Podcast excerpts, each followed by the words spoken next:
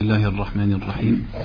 إن الحمد لله نحمده ونستعينه ونستغفره ونعوذ بالله من شرور أنفسنا ومن سيئات أعمالنا. من يهده الله فلا مضل له ومن يضلل فلا هادي له. وأشهد أن لا إله إلا الله وحده لا شريك له. وأشهد أن محمدا عبده ورسوله. يا أيها الذين آمنوا اتقوا الله حق تقاته ولا تموتن إلا وأنتم مسلمون. يا أيها الناس اتقوا ربكم الذي خلقكم من نفس واحدة وخلق منها زوجها وبث منهما رجالا كثيرا ونساء واتقوا الله الذي تساءلون به والأرحام إن الله كان عليكم رقيبا. يا أيها الذين آمنوا اتقوا الله وقولوا قولا سديدا يصلح لكم أعمالكم ويغفر لكم ذنوبكم ومن يطع الله ورسوله فقد فاز فوزا عظيما. أما بعد فإن أصدق الحديث كتاب الله وخير الهدي هدي محمد صلى الله عليه وسلم وشر الأمور محدثاتها وكل محدثة بدعة وكل بدعة ضلالة Donc le cours, il est intitulé l'histoire du hadith. En fait, le sujet du cours, et pourquoi j'ai choisi ce cours, c'est qu'on comprenne et qu'on sache un peu, nous qui espérons être de Ahl Sunnah wa Jama'a, qu'on connaisse l'histoire du hadith. C'est-à-dire que l'un d'entre vous, il peut ouvrir Riyad al-Salihin, il peut ouvrir Sahih al-Bukhari, mais est-ce qu'il sait comment est-ce que ces hadiths ils sont arrivés jusque dans ses mains? Entre le fait que le prophète sallallahu alayhi wa sallam, il les ait prononcés, il y a plus de 1400 ans, et qu'elles soient arrivées entre nos mains, qu'est-ce qui s'est passé pour que aujourd'hui tu puisses lire et avoir confiance en des hadiths et te baser sur les hadiths pour faire ta religion? Sachant que Ahl Sunnah, on les nomme aussi Ahlul Hadith, les gens du Hadith. Donc en fait, le, le thème, le, la base du, cours, Inch'Allah, c'est un livre de Muhammad Matar al-Zahrani, qui est quelqu'un de Médine, qui a fait une recherche sur le sujet, qui s'appelle Tadwin al-Sunnah. Tadwin al-Sunnah, c'est-à-dire la mise à l'écrit de la Sunnah, c'est-à-dire des hadiths. Et c'est une matière en fait qu'on étudie dans la faculté du hadith à Médine. C'est une matière parmi tant d'autres.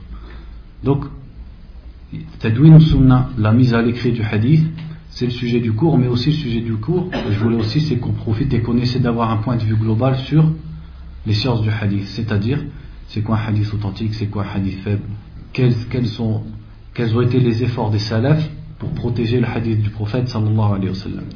Donc ce livre, c'est la base, et de temps en temps, on peut rajouter quelques commentaires, inshallah.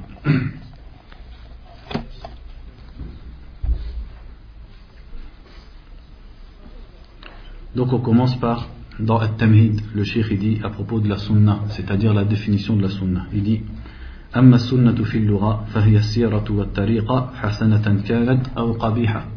Il dit as-sunna dans la langue arabe, donc pas dans la religion mais dans la langue arabe, ça veut dire la voie qui est empruntée par quelqu'un. La voie et le cheminement emprunté par quelqu'un, qu'il soit bon ou qu'il soit mauvais. ومنه قوله صلى الله عليه وسلم من سن في الإسلام سنة حسنة فله أجرها وأجر من عمل بها من بعده من غير أن ينقص من أجورهم شيئا. ومن سن في الإسلام سنة حسنة كان عليه وزرها ووزر من عمل بها من بعده من غير أن ينقص من أجورهم شيء من أزوارهم شيء. رواه مسلم. Donc notamment, le prophète sallallahu alayhi wa sallam, il a utilisé cette signification linguistique et non pas la signification religieuse du mot sunna, quand il a dit celui qui instaure dans l'islam une bonne sunna, donc il a dit man sanna. Sanna c'est le verbe qui vient du mot sunna. Ou alors le mot sunna vient du verbe sanna. Il a dit celui qui instaure dans l'islam une bonne sunna, il aura la récompense de cette sunna et la récompense de ceux qui agiront et qui appliqueront cette sunna après lui, sans que ne soit diminué quoi que ce soit de leur récompense. Et celui qui instaure une mauvaise sunna, il aura le péché de cette mauvaise sunna et le péché de ceux qui l'appliqueront après lui, sans que rien ne diminue de leur péché. Donc qu'est-ce qu'on comprend ici? C'est que ici le prophète sallallahu alayhi wa sallam, forcément, il n'a pas pu, c'est pas une utilisation du mot sunna dans son sens religieux, puisque dans le sens religieux, la sunna elle est que bonne, elle ne peut pas être mauvaise. Or là, il a parlé de mauvaise sunna. Donc ce qui est voulu ici, c'est le mot sunna dans le sens linguistique, c'est-à-dire une coutume quelque chose, une habitude qu'on prend et qui devient la voie empruntée par la personne. Et en entre parenthèses, on peut mentionner, ça c'est une preuve que des fois le mot sunna ou le mot bid'a, il peut s'interpréter par ce sens linguistique, comme dans la parole de Omar ibn al-Khattab, quand il a dit à propos du tarawih, ni'matul bid'a hadihi, quand il a dit quelle bonne bid'a que celle-ci, c'est comme ici. C'est une bid'a dans le sens linguistique. Et c'est une bid'a nisbiya. Ça c'est une parenthèse que je fais, c'est pas dans le sujet, mais c'est parce que c'est pour comprendre l'argument à répondre à ces gens qui argumentent par la parole de Omar ibn al-Khattab sur Al-Tarawih quand il a dit quelle bonne bid'a pour dire ça montre qu'il y a des bonnes bid'a. Non, parce que c'est l'utilisation du mot à son sens linguistique, tout comme ici le prophète sallallahu alayhi wa sallam il a employé le mot sunna à son sens linguistique. Puisque le mot sunna il, est dans la religion que bon, et là il a dit une mauvaise sunna. Pareil pour la parole de Omar. S'il a dit quelle bonne bid'a, c'est que forcément c'est le sens linguistique. Puisque dans la bid'a, dans la religion, la bid'a n'a pas de sens bon, elle est mauvaise puisque le prophète a dit wa kullu bid'atin toute, toute innovation est un égarement. Et en plus, la parole quand il a dit ni'matul bid'a c'est une bid'a nisbiya, c'est-à-dire c'est relatif. C'est relatif à l'époque de Abu Bakr où il ne priait pas derrière un imam. Mais si, mais relativement à l'époque du prophète sallallahu alayhi wa sallam, c'est pas une bid'a puisque le prophète faisait la prière et donc c'était lui l'imam avec les gens réunis derrière lui. Donc en aucunement c'est une bid'a dans la, dans la religion, mais c'est une bid'a, c'est-à-dire c'est une nouvelle chose relativement à l'époque de Abu Bakr où ça n'avait pu être pratiqué si ce n'est en groupe dispersé. ومنه قول خالد بن زهير الهذلي فلا تجزعن من سنة أنت سرتها فأول راد سنة من يسيرها Et là ici c'est un vers de poème où en tout cas il, il emploie le mot sunna comme étant une habitude qui est prise par la personne. ومن معانيها في اللغة أيضا حسن الرياعة والقيام على الشيء وذلك من قول العرب سن الرجل إبله إذا أحسن رعايتها والقيام عليها Et aussi parmi les significations du mot sunna dans la langue arabe, c'est le fait de bien traiter et de bien s'occuper de quelque chose. Comme ils disent, c'est-à-dire l'homme s'occupe bien de ses chameaux. Ils utilisent le mot sanna, c'est le verbe qui est la même racine que le, mot sunna. Donc ça c'est pour le mot sunna dans la langue arabe. Ensuite il dit c'est-à-dire dans le lexique, dans le lexique religieux. Parce que toujours les mots, ils ont un sens dans la langue arabe, mais la religion, elle va leur rajouter un autre sens. Comme par exemple le mot salat, dans la langue arabe, ça veut dire simplement dua. Et l'islam, la religion d'Allah, elle a pris ce mot et elle lui a rajouté des significations. Pour en faire un mot qui désigne maintenant la salat qu'on connaît tous. Alors qu'à la base, dans la langue arabe, as-salat, c'est simplement le fait de prier, d'invoquer. Donc là, c'est pareil avec le musulman. Donc dans la religion, qu'est-ce que ça veut dire le musulman Il dit la Il dit le musulman est appliqué à différentes significations dans la religion. أولا قال ابن منظور وقد تكرر في الحديث ذكر السنة وما تصرف منها وما تصرف منها والأصل فيه الطريقة والسيرة donc là, il cite une parole de Ibn Manzour dans l'Isan al-Arab, il dit donc le mot sunna se répète dans les hadiths et il désigne la tariqa et as-sira, c'est-à-dire la voie empruntée par la, par la personne. وإذا أطلقت في الشرع فإنما يراد بها ما أمر به النبي صلى الله عليه وسلم ونهى عنه وندب إليه قولا وفعلا مما لم ينطق به الكتاب العزيز ولهذا يقال في أدلة الشرع الكتاب والسنة أي القرآن والحديث Il dit, quand, à ce qui concerne quand ce, mot est appliqué dans Ashara, c'est-à-dire la, législation et la religion, alors ce qui est voulu par là, c'est ce que le prophète sallallahu alayhi wa sallam a ordonné ou ce dont il a interdit, ou alors ce à quoi il a encouragé, nadaba, c'est-à-dire il l'a ordonné sans que ce soit wajib, que ce soit par ses actes ou par ses paroles, et qui n'est pas présent dans le Coran. Donc c'est dans ce sens-là, il dit qu'on dit quand on parle des preuves de la législation, on dit Al-Kitab wa Sunnah, c'est-à-dire le Coran et le Hadith. Donc ce qui veut dire ici, c'est que le euh, Sunnah, c'est le synonyme du mot Hadith, c'est-à-dire les preuves qui viennent du prophète sallallahu alayhi wa sallam et non pas qui sont tirées de la parole d'Allah. ثانيا وقال الإمام الشاطبي ويطلق لفظ السنة أيضا في مقابلة البدعة فيقال فلان على سنة إذا عمل على وفق ما عمل عليه النبي sallallahu alayhi wa sallam Ici, c'est une parole de l'imam Ash-Shatibi, qui était un imam d'Espagne, d'Andalousie. Il dit le mot as-sunna s'applique à ce qui est opposé à l'innovation. Et donc on dit foulen, c'est-à-dire un tel est sur la sunna et un tel est sur la bid'a. Donc ce qui est voulu c'est toutes les actions qui sont conformes à ce qu'a fait le prophète sallallahu alayhi wa sallam. Et donc on dit un tel est sur la bid'a si il est à l'opposé de ça, c'est-à-dire sur une voie qui contredit ce qu'a appliqué le prophète sallallahu alayhi wa sallam. ثم قال أيضا ويطلق لفظ السنة على ما عمل عليه الصحابة وجد ذلك في الكتاب أو لم يوجد Il dit aussi, toujours l'imam Shatibi, rahimahullah, il dit, et le mot as-sunnah s'applique aussi à ce qu'ont appliqué les compagnons du prophète sallallahu alayhi wa sallam, que ce soit présent dans le Coran ou que ce ne soit pas présent. لكون اتباعا لسنة ثبتت عندهم لم تنقل إلينا أو اجتهادا مجتمعا عليه منهم أو من خلفائهم لقوله صلى الله عليه وسلم sunnati al-khulafa'i.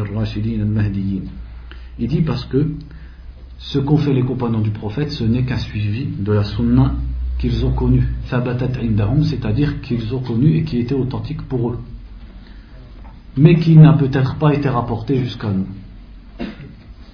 Approchez-vous, Inch'Allah. Sinon, Abou Asma, il va vous.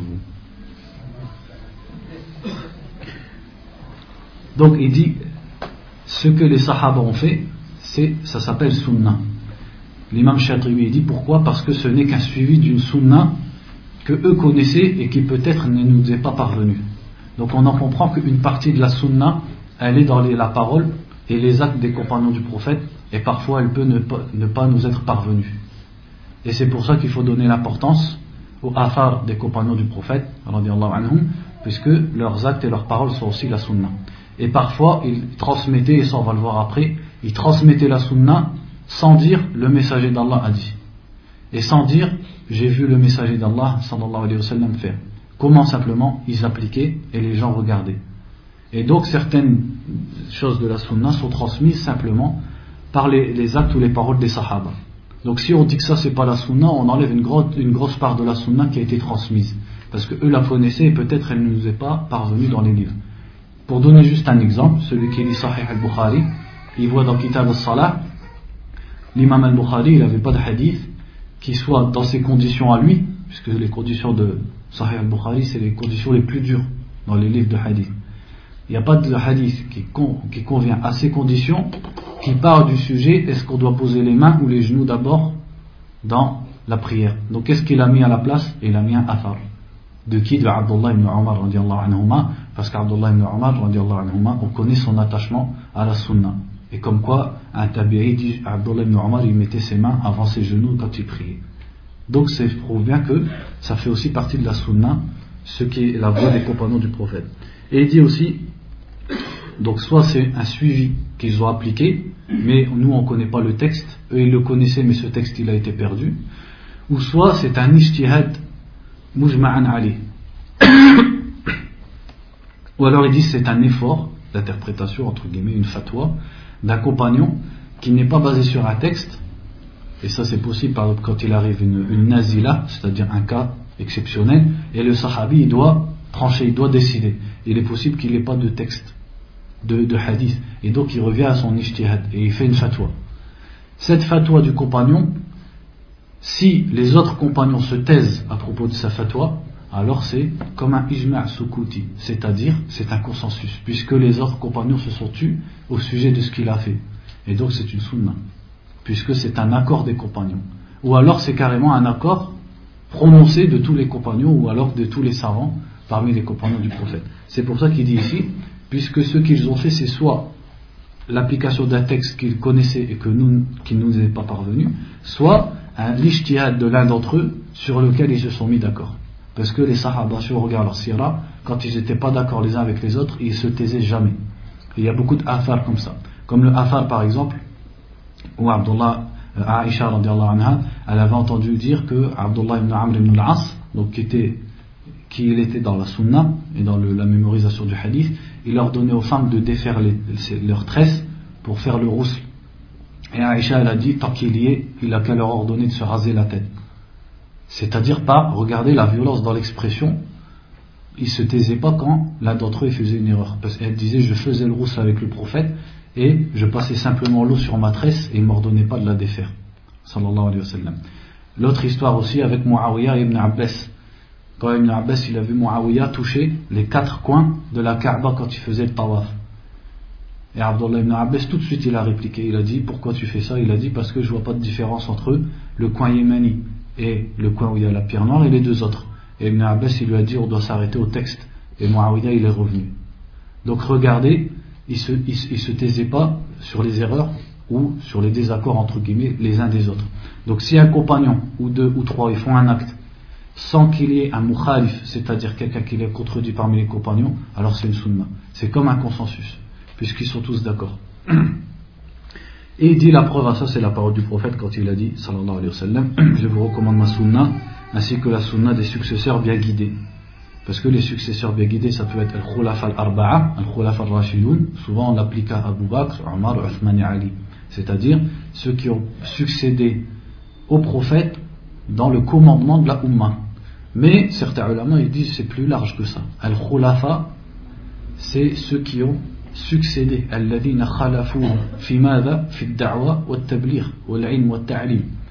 c'est-à-dire al-khulafa c'est ceux qui ont succédé. Dans quoi? Succédé au prophète dans quoi? Dans la transmission de la religion l'apprentissage la science le fait de porter cette science d'ordonner le bien d'interdire le blâmable et en ce sens-là tous les compagnons du prophète ils sont khulafa rashidou ils sont tous parmi les successeurs bien guidés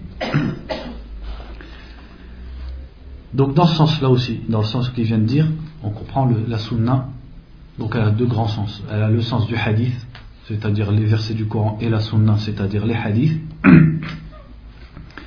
Et ça englobe même les paroles des sahaba. Et il faut savoir que euh, le, le, mot hadith, à l'époque des salafs, ça englobait tout ça.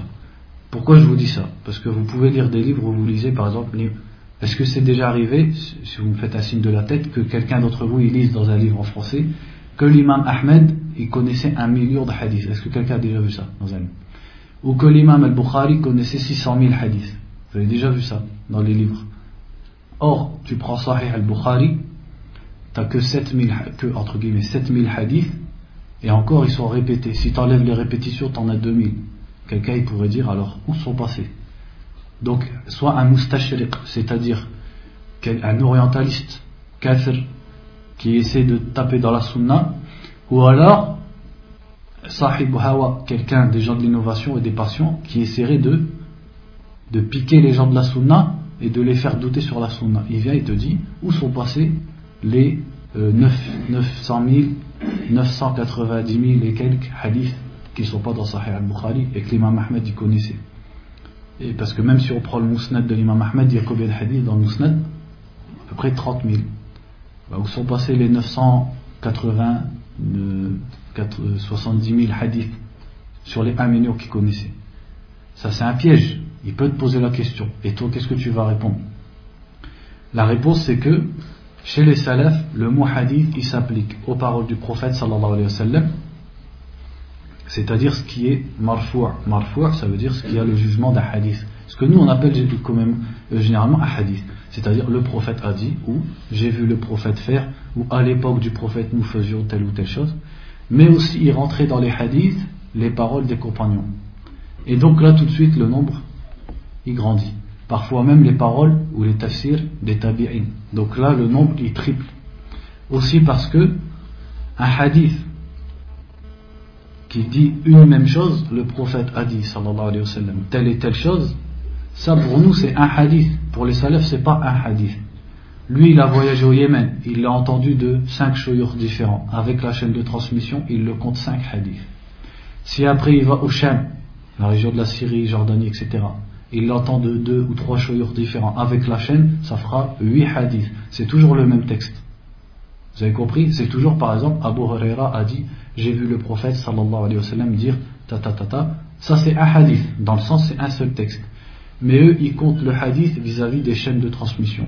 S'il a eu le hadith avec 100 chaînes de transmission, et ça arrive, comme le hadith par exemple ou bin ils disent qu'il a des centaines de turuq, c'est-à-dire des centaines de voies qui mènent à, c'est-à-dire qui mènent à ce hadith eh ben, ça compte plusieurs centaines de hadiths. Pourtant, c'est toujours innamal a'mal bin niyat. Donc, c'est ça la réponse. Si on compte tous les hadiths, et notamment les 1 million que l'imam Ahmed connaissait, on enlève la répétition, ça fait jamais un million. Ça va faire euh, peut-être 100 000, 50 000, 100 000, je ne sais pas exactement. Ça tourne dans les dizaines de milliers, mais ça n'atteint jamais les millions.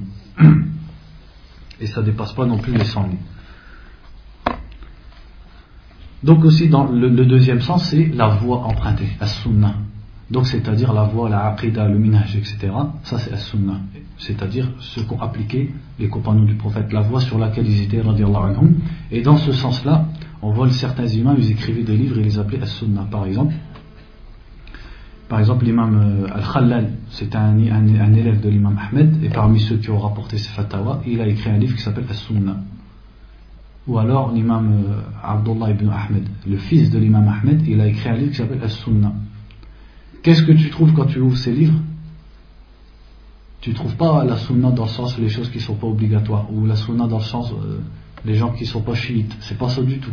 C'est la voie à suivre. Donc il te sort des versets, des hadiths, des paroles des salafs sur les noms et les attributs d'Allah, sur le fait de d'argumenter avec les hadiths, sur le fait que les croyants ils verront Allah au jour du jugement, sur le fait que le Coran c'est pas une création mais c'est la parole d'Allah.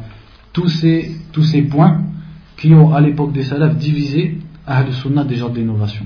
Sur le destin aussi par exemple. Sur la croyance à ce qui se passera au jour du jugement, à ce qui se passera dans la tombe. Donc tous ces points qui ont fait, que la scission se crée entre Ahl Sunnah et Ahl Bid'ah.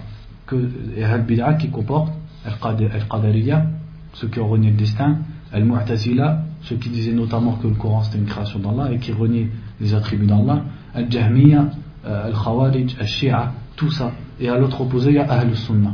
Donc qu'est-ce que tu trouves dans ces livres Al-Sunnah dans le sens la voie que tu vas suivre, la aqidah que tu dois emprunter et que tout musulman il doit emprunter. Donc ça c'est le sens large de la Sunnah. Et c'est le sens qu'il a dit le prophète sallallahu alayhi wa sallam quand il a dit Alaykum bi sunnati. Ça veut dire suivez ma voie en général. Après, Cheikh ici, il dit, حفظه il dit وبعد أن استقرت المصطلحات وقوعدت العلوم الإسلامية أصبح للفظ السنة مفهومات ومصطلحات جديدة منها Il dit après que les lexiques religieux se soient établis et que les sciences islamiques se soient établies aussi, le mot sunna il a commencé à avoir d'autres compréhensions et d'autres applications. Ce qui veut dire ici, c'est qu'au départ, il n'y a pas de science comme on a maintenant. Il n'y a pas de science de la grammaire, il n'y a pas de science de usul fiqh, il n'y a pas de sens de Mustalah al-Hadith. Pourquoi Parce que les compagnons sont des Arabes. ils n'ont pas besoin d'apprendre ni grammaire, ni conjugaison, ni balar. Ça, c'est des sciences qui sont apparues. Euh, il faut comprendre que les sciences dans l'islam, elles apparaissent que quand il y a un manque qui arrive. Quand le manque qui arrive, la science, on crée une science. En fait, on n'invente pas une science, mais on met des mots et on met des vocabulaires et des règles et des lexiques pour combler ce manque. Par exemple, les gens, ils, rentraient dans l'islam en masse, et donc ils commençaient à mal parler l'arabe, c'est là que les ulama ils ont établi les règles de An-Nahu pour protéger la langue arabe. Pareil pour As-Sarf. Et pareil pour les sciences du hadith. C'est-à-dire les hadiths à l'époque du prophète, on n'a pas besoin de sciences du hadith. Le prophète il est devant nous. Alayhi wa sallam. Mais après, quand les gens ils se disent entre menteurs et véridiques, innovateurs et sunnis et tout ça, il faut des règles. On ne peut plus prendre n'importe quoi et c'est là qu'ont été établies les sciences du hadith. Et pareil pour toutes les sciences, le fiqh, usul fiqh, etc. Donc c'est ça qui veut dire, c'est que après, avec toutes ces sciences, le mot il a eu différentes compréhensions. Donc il dit notamment, أولا ما يذكره المحدثون في كتبهم كل ما أثر عن النبي صلى الله عليه وسلم من قول أو فعل أو تقرير أو صفة Il dit premièrement, parmi ces compréhensions, même si celle-là, la première qui cite, elle est bonne, c'est-à-dire elle correspond à la vraie définition de la sunna dans la religion qu'on a déjà citée. Il dit, c'est ce que les muhaddithun disent. Les ulama du, hadith, ils disent à propos de la sunna, c'est tout ce qui a été rapporté du prophète sallallahu alayhi wa sallam comme parole ou comme acte ou comme approbation. Donc les paroles, les actes, ça c'est clair. Approbation, c'est que le prophète sallallahu alayhi wa sallam, par exemple, quelqu'un il fait un acte devant lui et le prophète se tait. Ça veut dire que c'est une, une approbation, taqrir. Ça veut dire qu'il approuve l'acte de la personne et cet acte devient le sunnah, c'est-à-dire au moins il est licite. Ou c'est-à-dire sifa khalqiya ou khuluqiya. C'est-à-dire les actes, les paroles, les approbations et la quatrième chose c'est as-sifa. C'est quoi sifa? C'est al-wasf. Un compagnon il dit le prophète sallallahu alayhi wa sallam il était par exemple grand. un peu plus grand que la moyenne, mais pas trop grand. Vous connaissez ce hadith? Ça, c'est une sifa. C'est pas, c'est pas une parole, c'est pas un acte, c'est une description. C'est une sifa khalqiyya, c'est-à-dire il décrit la création du prophète. Et il y a sifa al-khuluqiyya. Par exemple, kana nabi sallallahu alayhi wa sallam, kana nas. Le prophète était l'homme le plus courageux. Ça, c'est une description du comportement et de la nature du prophète, de, ce, de ses caractères. C'est pas une parole, c'est pas un acte. Donc en fait, tout ça c'est synonyme du hadith. Tout ce qui a été rapporté du prophète, donc c'est le hadith. ثانيا ما يذكره علماء أصول الفقه كل ما صدر عن النبي صلى الله عليه وسلم من قول أو فعل أو تقرير Deuxièmement, c'est ce qui est mentionné dans les livres de Usul al-Fiqh. Usul al-Fiqh, c'est-à-dire les fondements du fiqh. C'est-à-dire les outils avec lesquels tu vas pouvoir tirer des règles et des applications du Coran et de la Sunna. Comment d'un verset ou d'un hadith tu tires que telle chose elle est obligatoire, interdite, déconseillée? C'est ça Usul al-Fiqh. C'est l'application de comment tirer des, règles à partir des textes religieux. En gros, c'est ça Usul al-Fiqh. Les ulama usul al-fiqh disent c'est tout ce qui est tiré du prophète comme parole, comme acte ou comme approbation. Donc eux ils comptent pas la description qui peut être c'est-à-dire qui convient à être une preuve dans la législation. Et c'est là qu'après ils vont se disputer, parce que euh, c'est là la différence avec les gens du hadith. Les gens du hadith, tout ce qui a été rapporté du prophète, qui est authentique, ils appellent ça sunnah. Que ce soit quelque chose qu'on va appliquer ou qu'on va pas appliquer, mais ça s'appelle sunnah. Pour eux la sunnah, c'est entre guillemets les preuves, de les preuves du hadith qu'on va appliquer dans la législation. Et certains d'entre eux, leur définition, là ils jouent sur ça, quand ils disent qu'il soit convenable à être une preuve dans la législation, c'est parce que pour eux, une grosse partie de la sunna, elle ne va pas être convenable. Pourquoi? Parce qu'elle n'est pas mutawatira. Donc ils vont inventer après des choses, des conditions dans la sunna qui n'étaient pas des conditions à l'époque, notamment le fait que ce soit mutawatir, c'est-à-dire que ce soit rapporté à chaque étape de la chaîne par un grand nombre de rapporteurs qui n'ont pas pu se mettre d'accord pour mentir et pour inventer ce hadith. Après, dans les livres d'Usul Fiqh, ça va devenir une condition, alors qu'à l'époque des salafs, c'était pas une condition pour utiliser la sunna. Mais les salafs, ils utilisaient comme argument un hadith et ils le mettaient en application, même s'il il, avait qu'un rapporteur à chaque étape de la chaîne. Et en plus, la majorité de la sunna, elle est comme ça. Elle n'a pas 10 euh, ou 20 rapporteurs à chaque étape, elle a 1, 2, 3, 4 rapporteurs à chaque étape.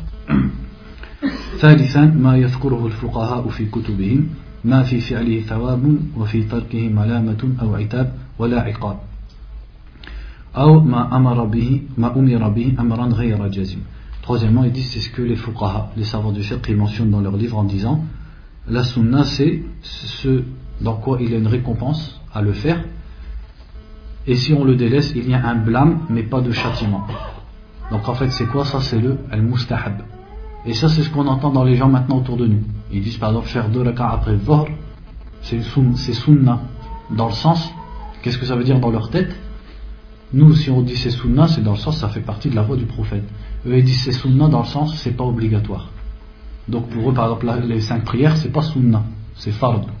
Ça, c'est ce que les gens maintenant beaucoup ils appliquent, et ça, c'est à la base inspiré des livres de fiqh.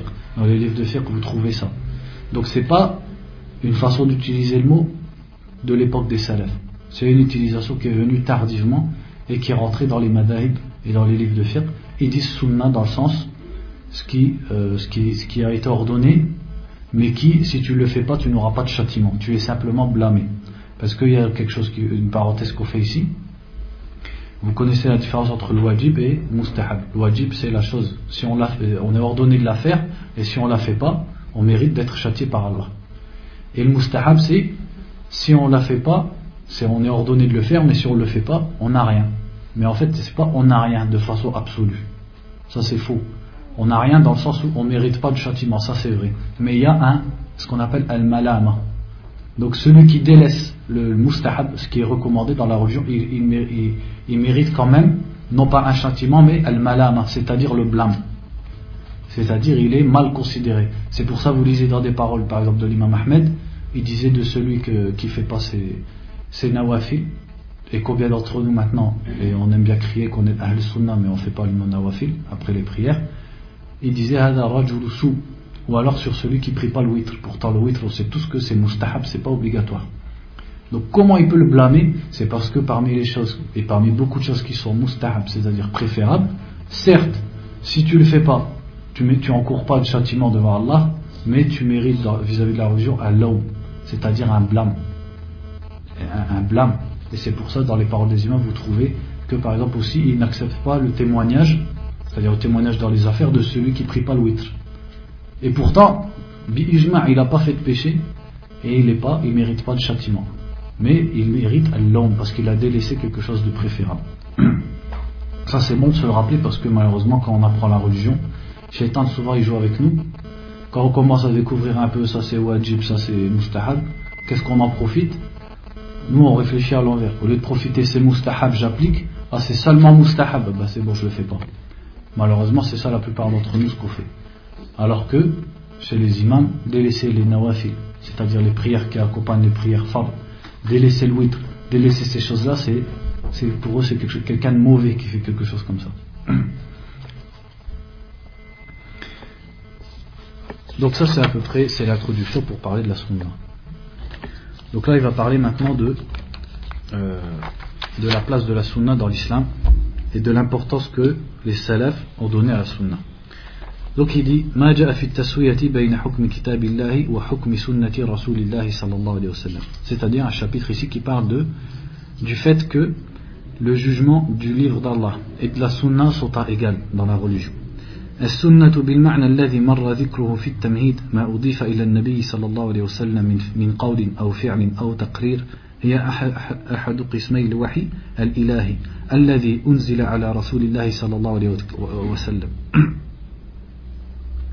Il dit la sunna dans le sens qu'on a expliqué dans l'introduction, c'est-à-dire tout ce qui a été rapporté du prophète comme acte, comme parole, etc. Il dit c'est une des deux parties de la révélation divine qui a été descendue au messager d'Allah sallallahu alayhi wa sallam. والقسم الآخر من الوحي هو القرآن الكريم الذي هو كلام الله رب العالمين منزل غير مخلوق منه بدأ وإليه يعود Et la deuxième partie de la révélation c'est le Coran qui est la parole d'Allah. C'est-à-dire c'est une parole qu'Allah a bel et bien prononcée, par une voix et en prononçant des lettres. Contrairement, ça c'est la croyance de Ahl Sunnah, contrairement aux gens qui disent que c'est une pensée qui est euh, en Allah.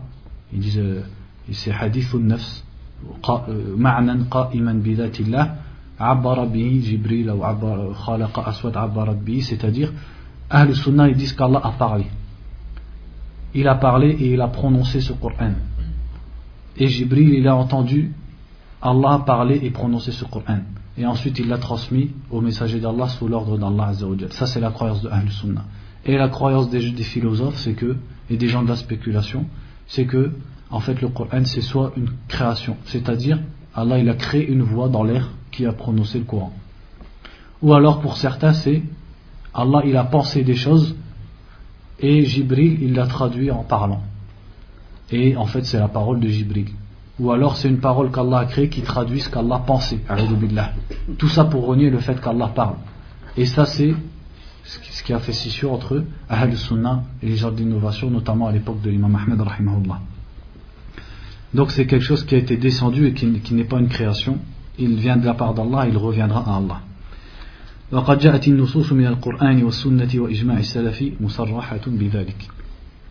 Et donc les textes de la religion, du Coran et de la Sunna et le consensus des salafs sont clairs à ce sujet.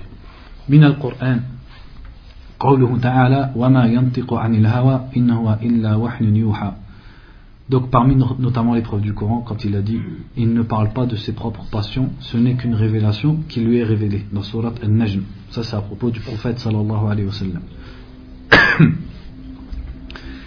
وقوله تعالى وأنزلنا إليك الذكر لتبين للناس ما نزل إليهم ولعلهم يتفكرون وقوله سبحانه وما آتاكم الرسول فخذوه وما نهاكم عنه فانتهوا واتقوا الله إن الله شديد العقاب Et l'autre verset qui dit Et nous t'avons descendu le rappel pour que tu expliques aux gens ce qui leur a été descendu et afin qu'ils réfléchissent. Donc regardez ici, il y a bien deux choses. Nous t'avons descendu le rappel pour que tu expliques aux gens. Donc il y a une révélation et il y a une explication aussi. Et les deux donc sont une révélation. Ça montre que la sunna, c'est un bayan. Ah, le prophète, il reçoit le Coran et sa sunna, c'est-à-dire sa vie, son explication, ses paroles, explique le Coran. Et l'autre verset qui dit Ce que le messager vous apporte, prenez-le, et ce dont il vous interdit, abstenez-vous-en et craignez Allah, Allah est dur en châtiment. وقوله سبحانه قل إن كنتم تحبون الله فاتبعوني يحببكم الله ويغفر لكم ذنوبكم والله غفور رحيم Et ce verset ici qui dit Dis si vous aimez Allah, alors suivez-moi, c'est-à-dire Muhammad sallallahu alayhi wa sallam, alors Allah vous aimera. Donc regardez le résultat du suivi. Premièrement, dis si vous aimez Allah, alors suivez-moi. Donc ce qui montre que le signe de la véracité de l'amour de la personne pour Allah, c'est le suivi. Puisque, en fait, les Arabes de l'époque du prophète, ils prétendaient aimer Allah. Comme vous savez tous, ce pas des gens qui mécroyaient en Allah. Ils mécroyaient en Allah, mais dans quel sens? Pas en disant, ils insultaient Allah, ou on ne croit pas en Dieu, on ne croit pas au Créateur, on ne croit pas, euh, c'est-à-dire on insulte Allah, on ne veut pas l'adorer. Non, c'est des gens qui adoraient Allah. Ils égorgeaient pour Allah, ils juraient par Allah. Et ils avaient un tardim, une glorification pour Allah.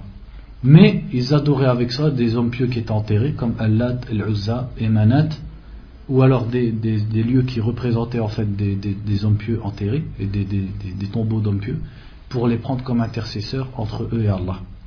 Et donc ils prétendaient aimer Allah. Mais Allah il a mis, et toute l'humanité en général elle prétend aimer Allah, chaque groupe. Mais Allah il a mis ici le signe. Dit si vous aimez Allah, suivez-moi. Ça veut dire c'est quoi qui va montrer celui qui est véridique dans son amour pour Allah c'est celui qui va suivre son prophète. Et le résultat c'est quoi Allah vous aimera et il vous pardonnera vos péchés. وقوله تعالى فلا وربك لا يؤمنون حتى يحكموك فيما شجر بينهم ثم لا يجدوا في أنفسهم حرجا مما قضيت ويسلموا تسليما Et le, le, verset ici qui dit par ton Seigneur, c'est-à-dire Allah jure ici, ils n'auront pas la foi, la yu'minun, jusqu'à ce qu'ils te prennent comme juge dans les affaires qu'il y a entre eux, et qu'ensuite ils ne trouvent aucune gêne en eux-mêmes pour ce que tu auras décidé, et qu'ils se soumettent complètement, c'est-à-dire qu'ils appliquent en plus.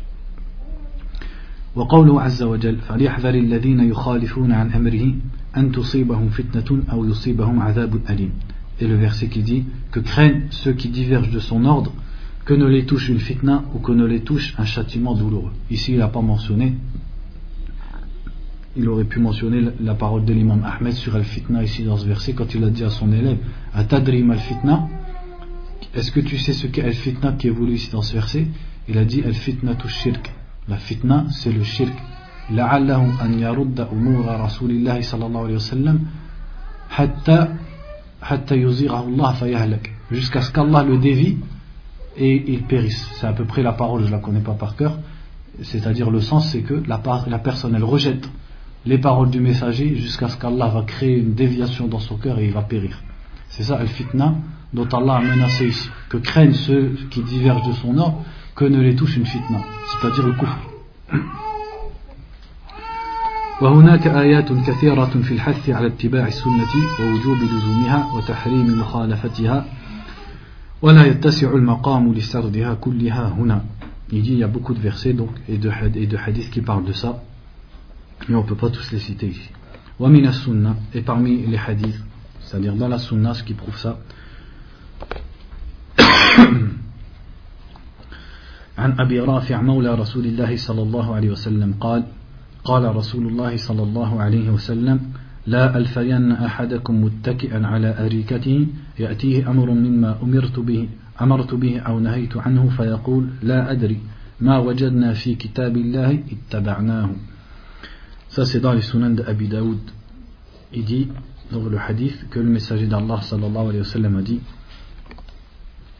que je ne trouve pas l'un d'entre vous euh, accoudé sur son fauteuil. Il lui vient un ordre parmi ce que j'ai ordonné ou les choses dont j'ai interdit et il dit je ne sais pas ce que nous trouvons dans le livre d'Allah nous le suivons c'est-à-dire il dit à propos de la sunna il la rejette et il veut se suffire du livre d'Allah وعن المقدام بن معدي يكرب أن رسول الله صلى الله عليه وسلم قال ألا إني أوتيت القرآن ومثله معه؟ ألا يوشك رجل شبعان على أريكته يقول عليكم بهذا القرآن فما وجدتم فيه من حلال فأحلوه وما وجدتم فيه من حرام فحرموه ألا وإنما حرم رسول الله صلى الله عليه وسلم كما حرم الله. Dans le, un hadith semblable, il dit, sallallahu alayhi wa sallam, Certes, on m'a donné le Coran et quelque chose de semblable avec. Et il viendra bientôt un homme, Shab'an, c'est-à-dire le ventre plein, sur son fauteuil et qui dit accrochez-vous à ce Coran, ce que, ce que vous y trouvez de licite, déclarez-le licite, et ce que vous y trouvez d'interdit, interdisez-le. Et le messager conclut sallallahu alayhi wa sallam en disant ce que le messager d'Allah a interdit est comme ce qu'Allah a interdit. C'est-à-dire, il blâme et il met en garde contre ce genre d'homme qui viendra, et certes, ils sont passés. Mais parfois, c'est moins clair que ça. Des fois, ils te disent pas de sunnah. Mais des fois, c'est plus vicieux. Ils disent, parmi les gens d'Ahl Kalam, la sunna, c'est pas comme le Coran. La sunna, il y a des chaînes de transmission, etc. On sait pas. C'est-à-dire, les gens du hadith et les salafs depuis 1400 ans, ils ont mis des règles précises pour qu'on sache quand est-ce qu'un hadith on le prend et on le met en pratique sans discuter. Eux, ils ramènent des nouvelles règles et ils cachent les règles des gens du hadith et ils disent les hadiths c'est pas comme le Coran. Le Coran on est tous d'accord, mais les hadiths ça, ça se discute. Donc le hadith, si on l'expose à la raison, si la raison elle, elle l'accepte, on le met en pratique. Ou alors ils disent le hadith, on l'expose au Coran. Donc ils disent pas on rejette directement, ils disent on l'expose au Coran. Si on ne trouve pas dans le hadith ce qu'il y a dans, euh, dans, le Coran, ce qui est dans ce hadith, eh ben on rejette ce hadith. Alors que parmi la sunna, il y a beaucoup de choses qui est supplémentaire au Coran. Quand vous connaissez le verset où Allah il dit, il dit euh, قل لا أجد فيما قل لا قل لا أجد فيما dans Surat Al-Ma'ida, le verset à propos des interdits. Il dit Je ne trouve pas euh, sur euh, ce qui m'a été révélé d'interdits, si ce n'est, et ici des interdits le porc, la viande euh, morte, etc. La bête morte. Et il ne cite pas l'âne domestique notamment. Alors que dans le hadith de Talha ibn Ubaidillah, le prophète alayhi wa sallam a interdit pendant la bataille de Khaybar, il a envoyé des sahaba dire aux gens de ne pas manger de ne pas manger. Euh, il a dit dites-leur Inna Allah wa an luhum al-humr al-ahliya. Il a dit Allah et son messager vous interdisent vous interdisent pardon les viandes des ânes domestiques car elles sont une impureté. Ça c'est pas dans le Coran. Donc la sunna, il y a des fois des choses supplémentaires au Coran sans que ce soit une contradiction. Donc si tu rejettes tout ce que tu trouves pas dans le Coran du hadith, eh ben, tu vas rejeter une grande partie de la sunna.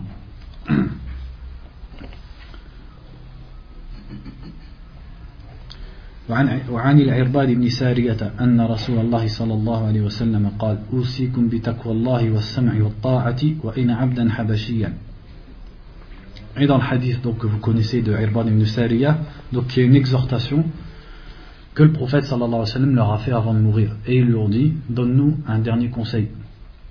C'est-à-dire, il leur dit, on dirait la parole de quelqu'un qui va partir, alors conseille-nous. C'est-à-dire, donne-nous une dernière parole. Et il leur a dit, je vous conseille la crainte d'Allah. et le fait d'écouter et d'obéir, c'est-à-dire au gouverneur, même si c'est un esclave éthiopien est à votre tête. Parce que dans la tradition arabe, hein, euh, à l'époque, l'esclave éthiopien, pour eux, c'est quelque chose de. Il est, moins, il est moins noble que, par exemple, Quraysh. pour eux, les gens, ils n'étaient pas égaux chez les Arabes. Donc, euh, et le prophète, il est venu en leur apprenant autre chose que ça. Et il leur a dit, même si c'est un esclave éthiopien, vous devez obéir, sans faire de différence. Et car celui qui vivra d'entre vous verra beaucoup de divergences. Alors, accrochez-vous à ma sunna et la sunna des successeurs bien guidés. Accrochez-vous-y et mordez-la avec vos molaires. Je ne l'ai pas lu en arabe. Donc je continue, il dit, celui qui vivra parmi vous verra certes beaucoup de divergences.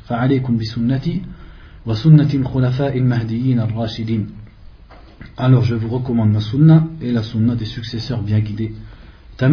Biha, accrochez-vous-y. et mordez-la avec vos molaires. Et méfiez-vous des nouvelles choses car toute nouvelle chose est une bid'a, une innovation, et toute innovation est un égarement.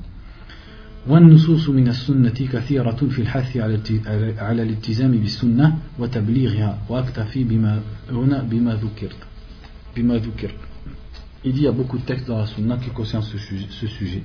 sur le fait de s'accrocher à la sunna, de l'appliquer et de la transmettre. ومن أقوال السلف et parmi les paroles des salaf à ce sujet أولا عن الحسن البصري أن عمران بن الحسين كان جالسا ومعه أصحابه فقال رجل من القوم لا تحدثون إلا بالقرآن قال فقال له أدن فدنا فقال أرأيت لو وكلت أنت وأصحابك إلى القرآن أكنت تجد فيه صلاة الظهر أربعا وصلاة العصر أربعا والمغرب, والمغرب ثلاثا تقرأ في اثنتين. أرأيت لو وكلت أنت وأصحابك إلى القرآن أكنت تجد الطواف سبعا والطواف بالصفا والمروة؟ ثم قال أي قوم خذوا عنا فإنكم والله إلا تفعلوا لتضلن Ici, Al-Hassan al-Basri raconte, Allah, que, que Imran ibn al-Hussein, donc un des, des savants parmi les compagnons du prophète, sallallahu alayhi wa sallam, assis avec ses compagnons. Et un homme a dit Ne nous parlez que du Coran. Il a dit à Imran ibn al-Hussein Nous, on veut entendre que parler du Coran. Et Imran ibn Hussein, il lui a dit Approche-toi. Il lui a dit Si on te laissait, toi et tes compagnons, avec le Coran, et qu'on te confiait le Coran, est-ce que tu trouverais dans le Coran que tu dois prier la prière du Dhuhr en 4 rak'ah, et l'Asr en 4, et le Maghrib en 4, et que tu dois réciter à voix dans les deux premières, du Maghrib Et si on te confiait le Coran à toi et ton compagnon, est-ce que tu trouverais que tu dois faire un tawaf, c'est-à-dire les tours autour de la Kaaba au nombre de 7 et est-ce que tu trouverais le fait de faire les allers-retours entre As-Safa et le Marwa? C'est-à-dire, il l'a fait taire. Ce qui veut dire par là, c'est que tu ne trouverais pas tout ça. Où tu le trouves, tu le trouves dans la Sunna. Et le fait qu'ils disent, toi et tes compagnons, les, les ulama, ils disent, ça prouve que les ancêtres de Al-Qur'aniyun, ils sont apparus à l'époque des Salaf, mais très peu. On n'a pas entendu parler d'eux. Comme Al-Khawarij ou Al-Shia, eux, ils sont connus. Mais il y avait des gens qui, prétendait comme Coran maintenant, qu'on prend du Coran et pas de la Sunna, et ça on le retrouve aussi dans les paroles de l'imam Al-Shafi'i, notamment dans Al-Risala, il, parle, il, semble euh, répliquer à ce genre de personnes qui ne veut pas entendre parler de la Sunna. Ce qui prouve que ces gens-là, ils existaient déjà à l'époque, c'est pas complètement nouveau. Et après, il leur a dit Oh, vous les gens, prenez de nous. Qui veut dire de nous? Les compagnons du prophète. Car si vous ne le faites pas, Wallahi, vous allez vous égarer. C'est pour ça l'imam Malik. C'est la même parole qu'il a dit l'imam Malik quand il a dit As-sunnatu safinatu Nuh. Il a dit la sunna, c'est comme l'arche de Noé. Pourquoi l'arche de Noé?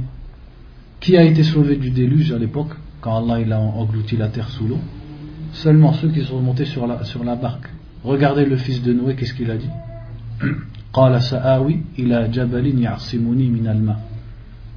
Qu'est-ce qu'il a dit quand son père il lui a dit monte avec moi dans l'arche? Il a dit moi je vais aller sur une montagne qui va me protéger de l'eau.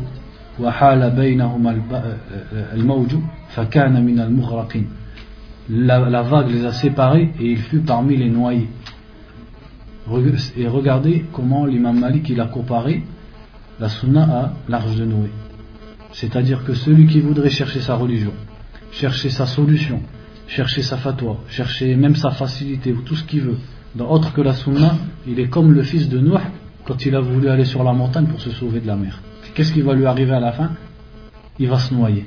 Et il réussira que s'il emprunte la sunna. ثانيا عن محمد بن كثير عن الأوزاعي عن حسان بن عطية قال كان جبريل ينزل على النبي صلى الله عليه وسلم بالسنة كما ينزل عليه بالقرآن Ici, une parole de Hassan ibn Atiyah qui dit Jibril descendait sur le prophète sallallahu alayhi wa sallam avec la sunna comme il descendait sur lui avec le Coran. C'est-à-dire, il lui transmettait des ordres comme il lui transmettait, il transmettait la parole d'Allah. Aussi, ici, on peut faire une parenthèse c'est que la sunna, euh, comment la sunna est une révélation. Des fois, la, la révélation, c'est que Jibril vient au prophète sallallahu alayhi wa et il lui explique et le prophète met en pratique. Donc c'est une révélation directe. Mais parfois le prophète sallallahu alayhi wa sallam peut être confronté à une situation et la révélation elle lui vient pas. Ni du Coran, ni de la Sunna. Ni Jibril il vient lui dire fais ou fais ça. Et donc là le prophète il est confronté à une situation où il doit faire lui-même un ishtihad. C'est-à-dire il doit lui-même prendre une décision. Et c'est pour ça que vous voyez que le prophète sallallahu alayhi wa sallam il faisait al-mushawara. C'est-à-dire il consultait ses compagnons. Parce que quelqu'un qui étudie comme ça il peut se dire bah si la sunna c'est une révélation, Pourquoi le prophète il, a besoin de consulter Abu Bakr et Omar? S'il consulte Abu Bakr et Omar, c'est bien qu'il ne sait pas ce qu'il doit faire. S'il ne sait pas ce qu'il doit faire, c'est bien qu'il n'y avait pas de révélation, si ce n'est le Coran. Ou alors il te dit, si c'est un orientaliste, ça prouve bien que Mohammed, c'était quelqu'un qui, qui a inventé. En vérité, il avait besoin de ses compagnons pour trouver ce qu'il devait faire. Quelle est la réponse? La réponse, elle est dans le Coran. C'est que la révélation, elle est soit directe, soit des fois le prophète sallallahu alayhi wa sallam, il est confronté à des situations et la révélation elle lui vient pas. Alors il prend, euh, il prend conseil chez ses compagnons. Si sa décision euh, correspond avec le décret d'Allah, Allah laisse passer entre guillemets, approuve la décision et ça devient la sunna et la religion, comme dans la plupart des cas. Si c'est pas le cas, Allah rappelle le prophète sallallahu et lui montre la décision qu'il aurait dû prendre et quel était le décret auprès d'Allah? Comme quel exemple? L'exemple des prisonniers de Badr. Quand le prophète sallallahu alayhi wa après la bataille de Badr, il savait pas, c'est la première bataille et la première fois que les musulmans font des prisonniers. Qu'est-ce qu'ils font avec ces prisonniers? Il y a deux solutions. Soit ils les tuent, soit ils les gardent et ils prennent une rançon pour les rendre à leur famille, contre une rançon. Il demande à Abu Bakr, Abu Bakr, selon sa nature, qu'est-ce qu'il dit? On prend une rançon. Omar, selon sa nature, qu'est-ce qu'il dit? On les exécute tous. Et le prophète, sallallahu alayhi wa sallam, il a dit on prend une rançon. Mais Allah, son décret, c'était que il aurait dû les exécuter.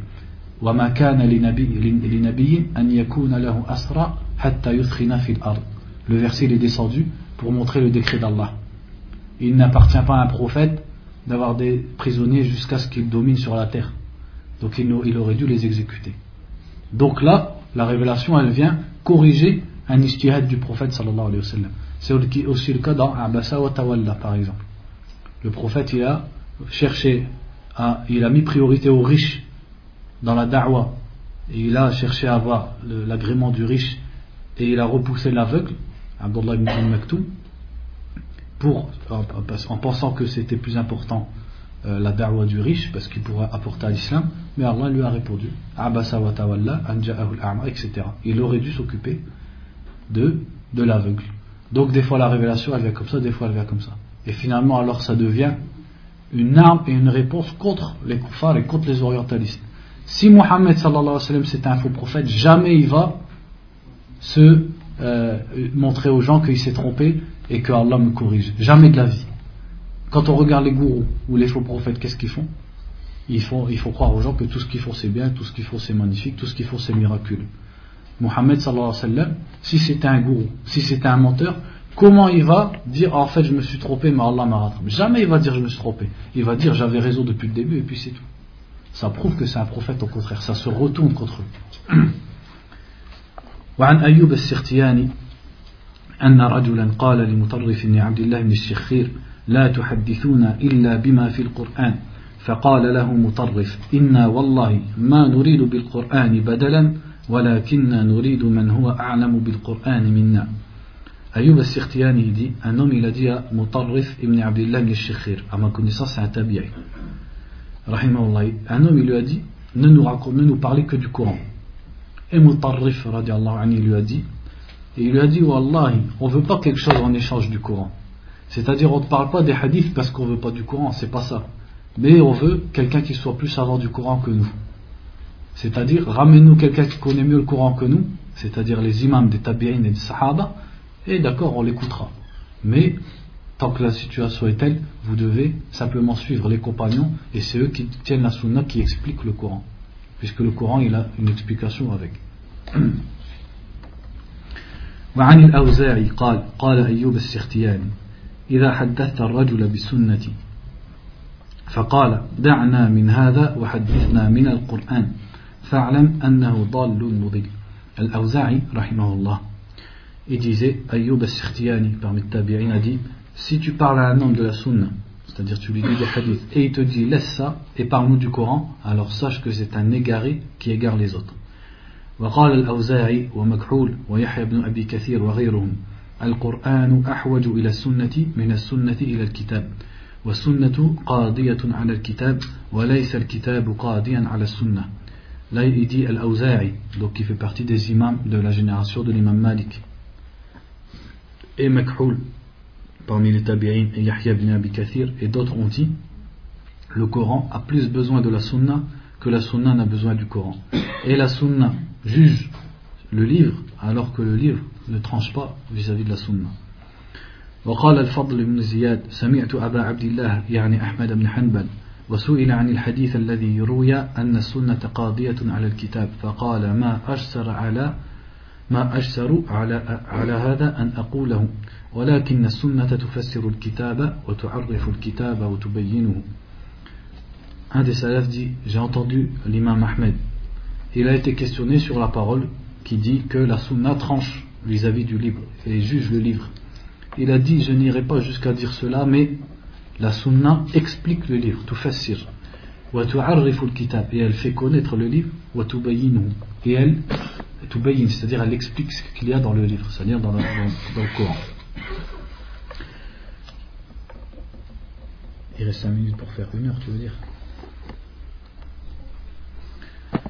ذكر الإمام الشافعي الآيات التي ذكر فيها الكتاب يا quelqu'un qui filme là ah. Comment ça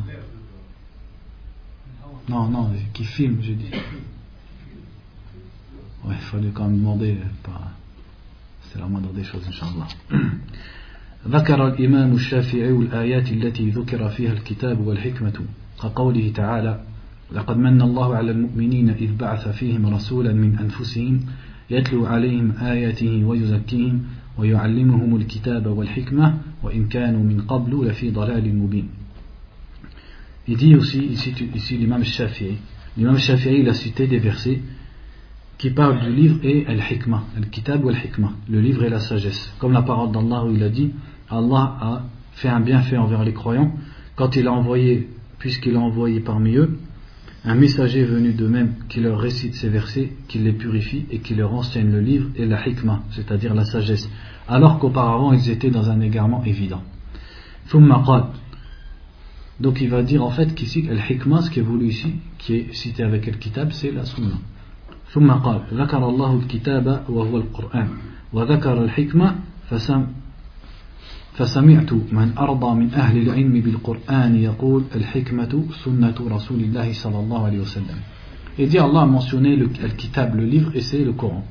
Et il a mentionné la sagesse. Et j'ai entendu plus d'un parmi les gens que j'agrée, des gens de science qui connaissent le Coran, qui m'a dit Al-Hikmah, la sagesse, c'est la sunna du messager d'Allah sallallahu alayhi wa sallam. لأن القرآن ذكر واتبعته الحكمة car le Coran est un rappel et la sagesse l'a suivi وذكر الله منه على وذكر الله منه على خلقه بتعليمهم الكتاب والحكمة فلم يجد والله أعلم أن يقال الحكمة هنا إلا سنة رسول الله صلى الله عليه وسلم donc parce qu'Allah il a mentionné le Coran et la Sunna ensemble et donc on ne peut dire que que, la, que le al-hikmah ici la sagesse c'est la Sunna du prophète sallallahu alayhi wa sallam وذلك أنها مقرونة مع كتاب الله وأن الله افترض طاعة رسوله وحتم على الناس اتباع أمره فلا يجوز أن يقال لقول فرض فرض إلا لكتاب الله ثم سنة رسول الله صلى الله عليه وسلم إذي Elle a été citée avec le livre d'Allah. Et Allah a obligé l'obéissance du messager et il l'a obligé aux gens. Et il a obligé aux gens d'obéir à l'ordre du messager d'Allah.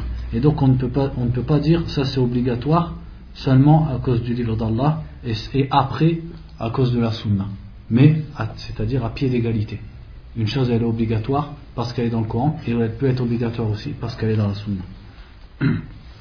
On va finir avec euh, deux paroles. Il dit قال الحافظ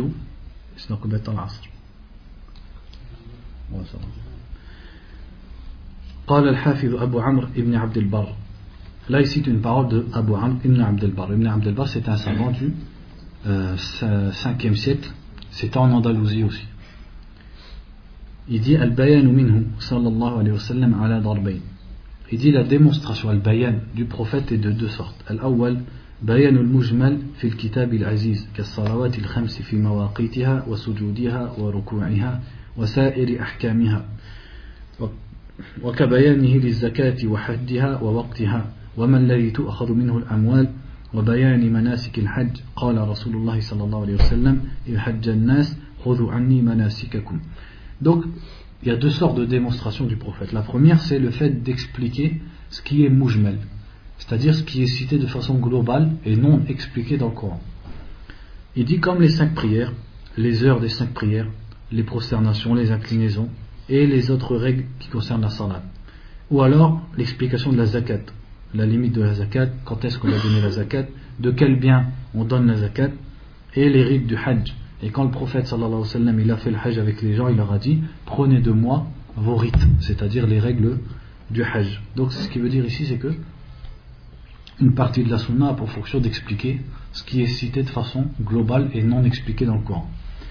الثاني زيادة على حكم الكتاب كتحريم نكاح المرأة على عمتها وخالتها وكتحريم الحمر الأهلية وكل ذي ناب من السباع إلى أشياء يطول ذكرها La deuxième, c'est un supplément au livre, comme l'interdiction de se marier avec une femme et sa tante maternelle ou sa tante paternelle en même temps.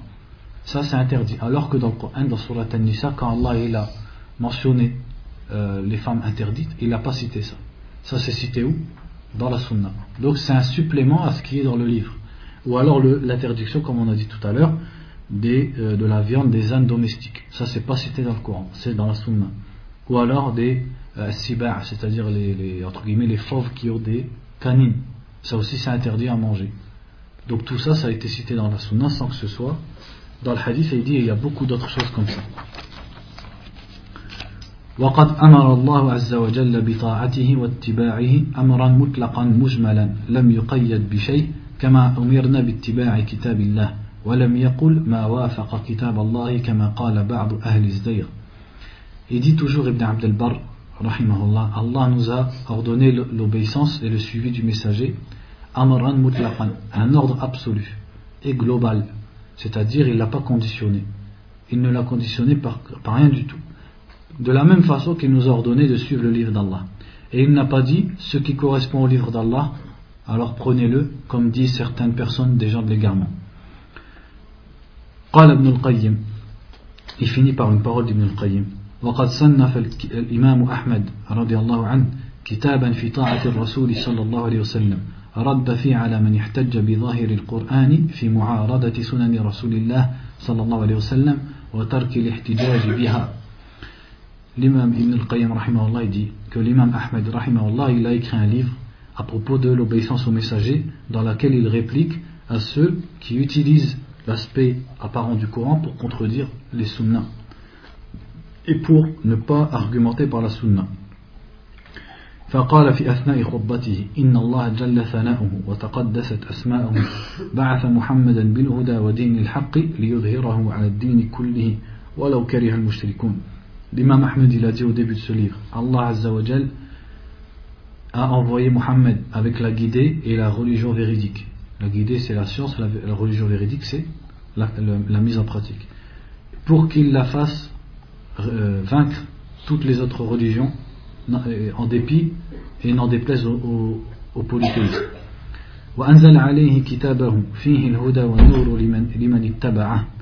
Et il lui a descendu son livre dans lequel il y a la guidée et la lumière pour celui qui veut le suivre. وجعل رسوله الدل على ما أراد من ظاهره وباطنه وخاصه وعمه وناسخه ومنسوخه Et il a fait que le messager sallallahu alayhi wa sallam c'est lui qui indique c'est lui qui indique l'aspect apparent et l'aspect caché du Coran, l'aspect particulier et l'aspect général du Coran, l'abrogé et l'abrogeant du Coran, et ce qui est voulu dans le livre. فكان رسول الله صلى الله عليه وسلم هو المعبر عن كتاب الله الدال على معانيه شاهده في ذلك أصحابه الذين ارتضاهم الله لنبيه واصطفاهم له Donc le messager c'est lui qui exprime et qui explique le Coran et qui, qui montre les significations du Coran. Et c'est ce dont a témoigné les, messages, les compagnons qu'Allah a agréé pour être et qu'il a élu pour être les compagnons du messager d'Allah. Et ils ont transmis cela du messager. فكانوا هم أعلم الناس برسول الله صلى الله عليه وسلم وبما أراد الله من كتابه بمشاهدتهم Et donc ils étaient les plus savants du messager d'Allah. C'est eux qui connaissent le mieux le messager d'Allah et les plus savants de ce qu'Allah a voulu dire dans son livre, parce qu'ils ont témoigné, c'est-à-dire parce qu'ils étaient là, et ils ont témoigné de l'explication du prophète.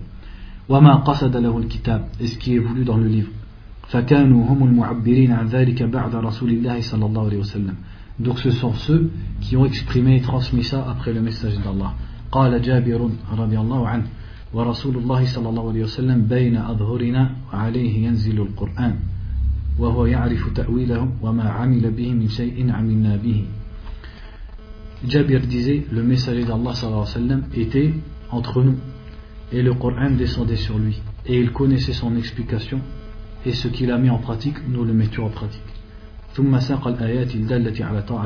et ensuite l'imam Ahmed il a cité les versets qui parlent de l'obéissance au messager d'Allah sallallahu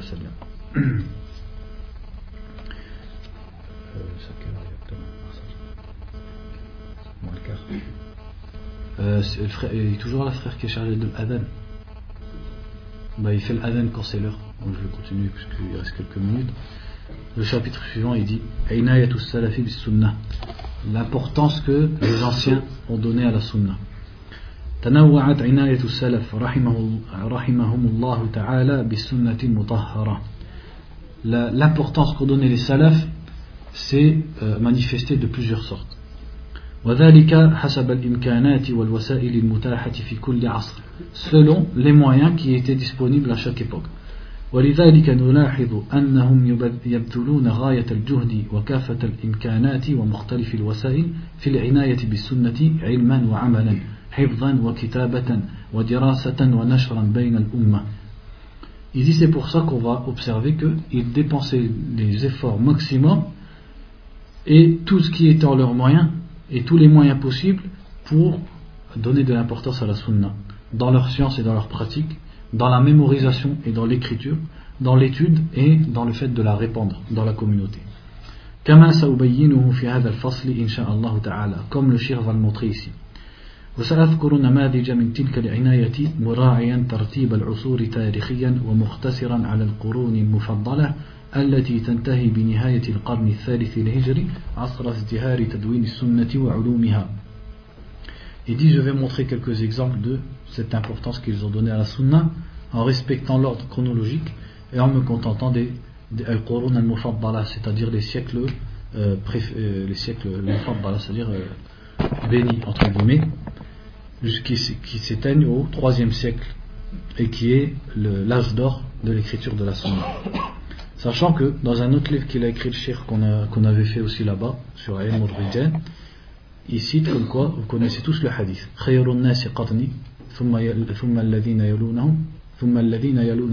et dans une version authentique ramenée par Ibn Hibban dans son livre Sahih il a rajouté donc c'est quatre générations. La génération du prophète et ses compagnons et tabi'i c'est-à-dire l'imam Malik, l'imam Awza'i, Sufyan al-Thawri, euh, Layth ibn Sa'd, etc. Tabi' al-tabi'i, comme l'imam Ahmed, l'imam al-Shafi'i, donc aussi la quatrième génération, elle rentre dedans, dans ce hadith. أولا العناية بالسنة في عصر الصحابة donc premièrement l'importance qui a été donnée à la sunna à l'époque des compagnons كان الصحابة رضوان الله عليهم في عهد رسول الله صلى الله عليه وسلم يستفيدون أحكام الشريعة من القرآن الكريم الذي يتلقونه عن رسول الله صلى الله عليه وسلم Donc les compagnons à l'époque du prophète profitaient, c'est-à-dire euh, apprenaient les règles de la, de la législation à partir du Coran qu'ils apprenaient du prophète sallallahu alayhi wa sallam.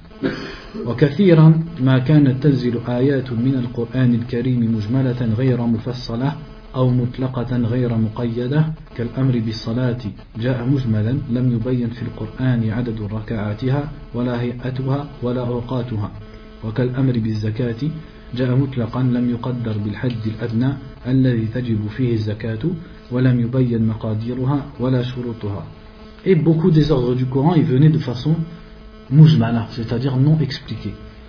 Ou mutlara, absolue, non conditionnée. Comme l'ordre de la prière qui est venu dans le Coran. Donc, dans le Coran, il n'est pas expliqué le nombre des rak'ah et les positions et les heures. Et pareil pour la zakat. وكذلك كثير من الأحكام التي لا يمكن العمل بها دون الوقوف على شرح على شرح ما يتصل بها من شروط أو أركان فكان لابد لهم من الرجوع إلى رسول الله صلى الله عليه وسلم لمعرفة الأحكام معرفة تفصيلية Et beaucoup d'autres règles qu'on ne pouvait pas appliquer sans une explication des, des piliers et des conditions qui, qui se rattachent à cette règle. Donc les Sahaba, ils devaient nécessairement revenir au messager d'Allah sallallahu alayhi wa sallam pour connaître ces règles d'une connaissance détaillée.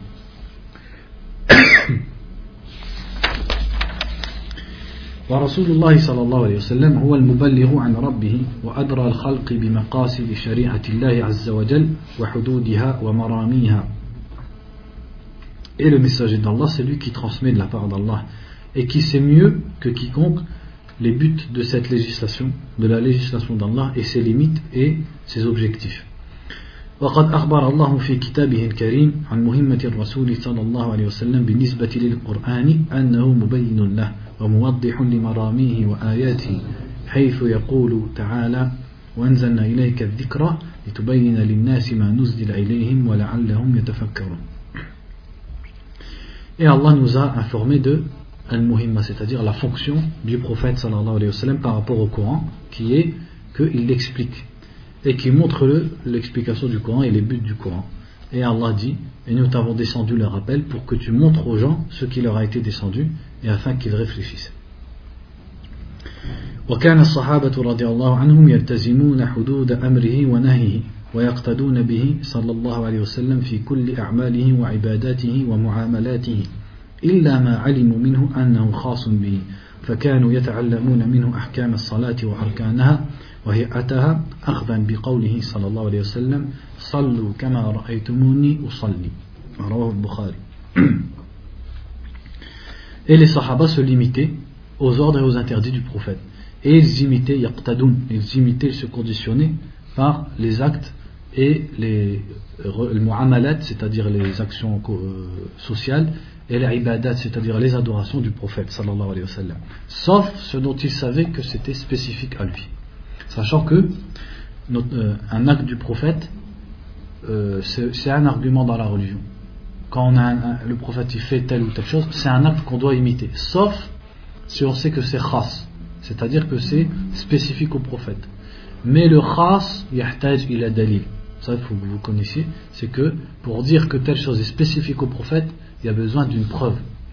C'est-à-dire comme par exemple euh, quand Allah a permis au prophète d'épouser plus de quatre femmes. Il a dit C'est spécifique à toi en dehors des croyants. Donc là c'est une preuve. Le verset texto nous dit que c'est spécifique aux croyants. Et dans des hadiths parfois, vous pouvez trouver ça. Comme un autre exemple, que le prophète sallallahu alayhi wa sallam il faisait toujours deux raka'a après l'asr. Mais Aïcha, qu'est-ce qu'elle a dit? Quand le prophète faisait un acte, s'il le faisait une fois, il le, faisait toujours. Donc comme une fois il a eu à rattraper ses deux rak'ah après l'asr, il a toujours prié deux rak'ah après l'asr. C'est-à-dire, elle sous-entend que c'est spécifique à lui.